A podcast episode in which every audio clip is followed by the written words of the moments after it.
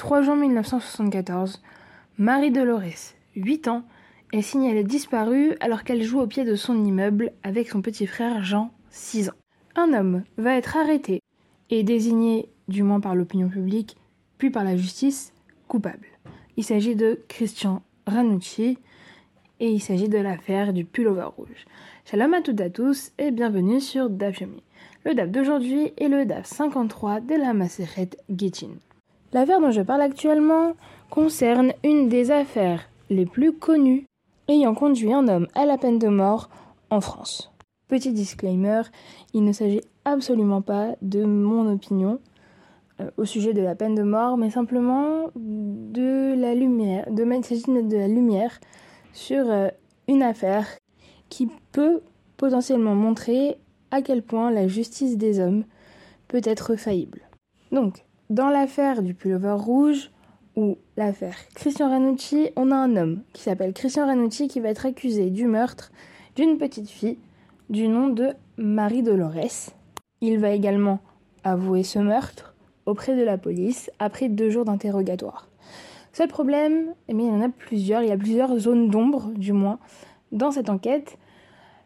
Un, une des zones d'ombre qu'il va y avoir, c'est que les deux seuls témoins de l'enlèvement donc le petit frère de Dolores, de Marie Dolores, euh, qui est le petit frère qui s'appelle Jean, ainsi qu'un garagiste, ne vont absolument pas reconnaître Christian comme ayant enlevé cette petite fille.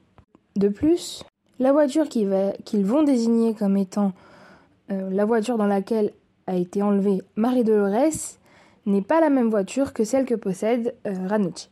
Dernière zone d'ombre, et c'est la raison pour laquelle cette affaire porte ce nom-là il s'agit d'un pullover rouge qui est retrouvé sur la scène euh, du crime. Sauf que ce pullover rouge eh bien, est trop grand pour Christian Ranucci, donc ne lui va pas. Et c'est la, seule preuve qui va être retrouvée sur la, scène de crime. Sauf que bien, on n'arrive à faire aucun lien entre le meurtrier présumé, Christian Ranucci, et ce fameux pullover rouge qui est trop grand pour lui. Son procès va se tenir les 9 et 10 mars 1976 et conduit à la peine de mort pour cet homme, donc Christian Ranucci, qui va être condamné à la peine de mort. Alors il faut savoir qu'à l'époque, une autre affaire est euh, également en cours. C'est celle d'un homme qui s'appelle Patrick Henry, qui va être jugé après celle de Christian Ranucci. Mais lui, va échapper à la peine de mort, étant donné que l'affaire de Christian Ranucci ayant été jugée juste avant lui, va euh, semer le doute sur la peine de mort.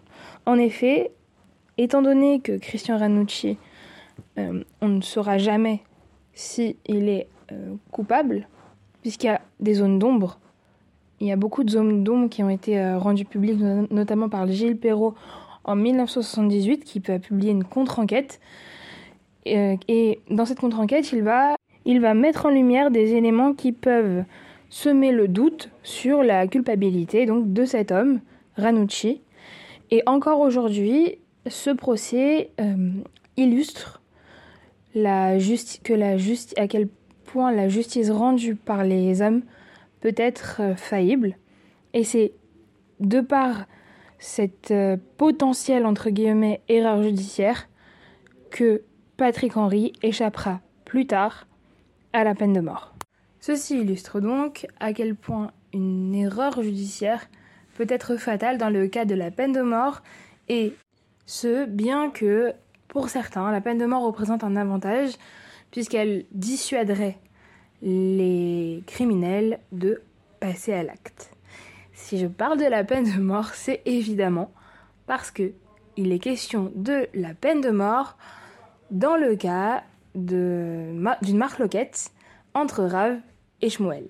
Nous allons partir d'une Mishnah se trouvant de le 952 Hamoudbet de euh, la Maseret qui nous dit la chose suivante.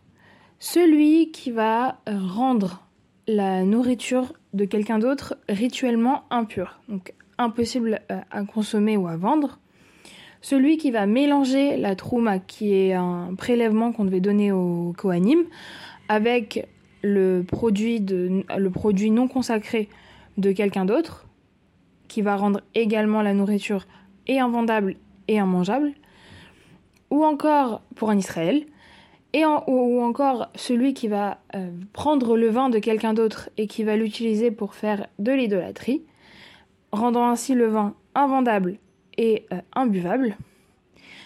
Et donc dans le cas où il a agi intentionnellement, exempté de payer des dommages et intérêts. Et dans le cas où il a agi intentionnellement, donc c'était sa volonté de euh, faire du mal à cette autre personne, là il doit payer des dommages et intérêts. Au sujet du vin, l'Agmara emploie le mot ménacer. Ici, il y a deux opinions sur la traduction du mot ménacer. Tout d'abord, Shmuel. Shmuel nous dit que le mot ménacer signifie qu'il va mélanger du vin cachère avec du vin qui avait été utilisé pour faire des rites idolâtres, de sorte que finalement, il va être et interdit de le boire et interdit de tirer un, bénéfice de ce mélange. S'il ne parle que de mélange et, euh, et pas et de mélanger et de verser, c'est pour une raison bien précise, à savoir que celui qui a commis euh, deux ou plusieurs transgressions par un seul acte va être exempté de la punition pour la transgression la moins grave.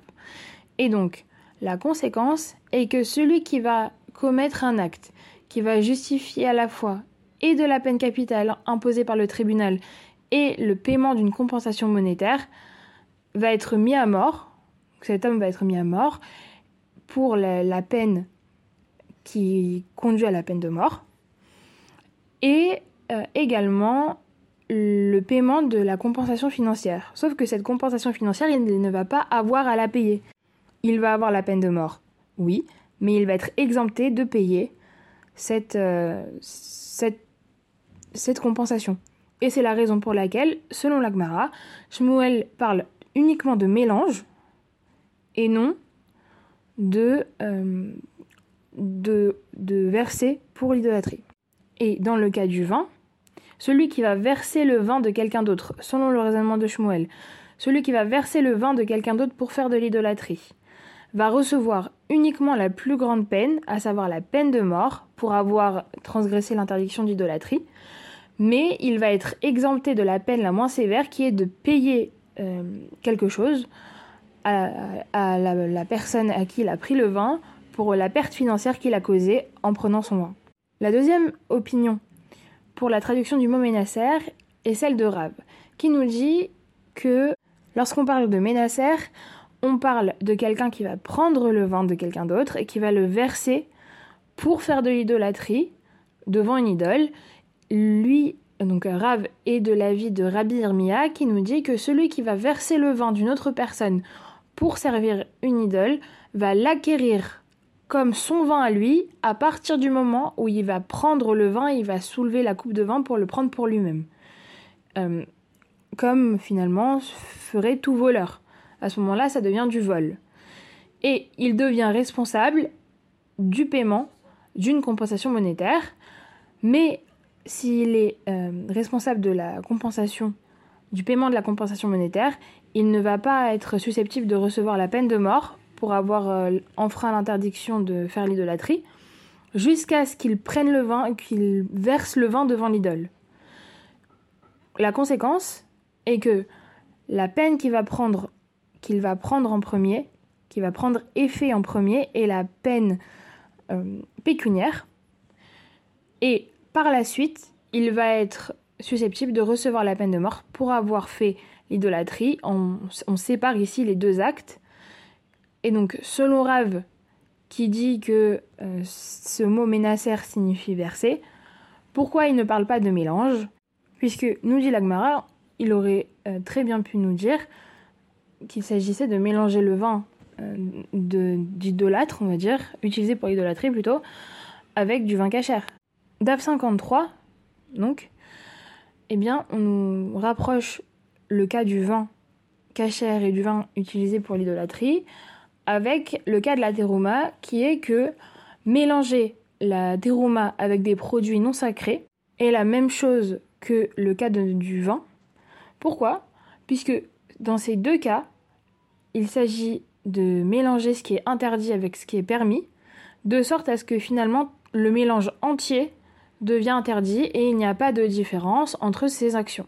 Et la conséquence est qu'il il n'y a pas la nécessité de mentionner les deux dans la Mishnah, tandis que pour Shmuel, lui, eh bien, il considère que celui qui va mélanger la terouma avec le produit non sacré d'une autre personne est redevable d'une amende, et on ne va pas déduire une amende dans le cas d'une amende qui va être énoncée dans un autre cas, même si ces deux cas sont similaires, et donc la conséquence ici est que la responsabilité de l'amende doit être mentionnée séparément pour chaque cas. Un peu plus bas, la Mishnah nous explique que ces trois cas, donc l'enseignement de tous ces cas sont nécessaires, à la fois celui qui va rendre la nourriture d'une personne, d'une autre personne impure, et à la fois le mélange de la trauma avec le produit non sacré de quelqu'un d'autre. C'est dans ces cas-là, la peine qui va être requise, eh bien, ça va être l'amende. Et nous dit l'Agmara, là, je n'ai pas le cas de deux transgressions. Il n'y a qu'une seule transgression, et la il faut la compensation financière, il faut cette amende. Dans le cas du vin, qui est servi pour servir une idole, là, il y a deux transgressions. Ce que vient nous apprendre la Mishnah, c'est que non seulement il risque, il risque, la peine de mort, mais avant même de servir la peine de mort, la Mishnah est de l'avis de Rabbi Irmiya, à savoir que avant même d'être coupable de la peine de mort, enfin sanctionné par la peine de mort, il est d'abord sanctionné pour le vol qu'il a commis en prenant le vin. Donc il est d'abord euh, tenu de compenser financièrement la perte qu'il a causée à quelqu'un avant d'être euh, coupable et euh, sanctionné par la peine de mort.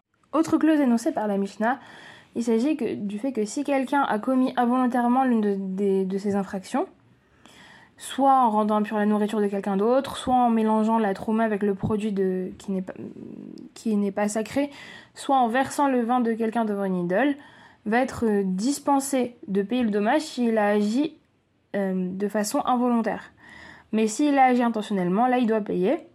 On a Rizkia, qui est apporté par l'Agmara, qui nous dit que par la loi de la Torah, finalement, que la personne ait agi intentionnellement ou pas, il est responsable de payer pour les dommages qu'il a causés, comme toute personne qui va causer des dommages.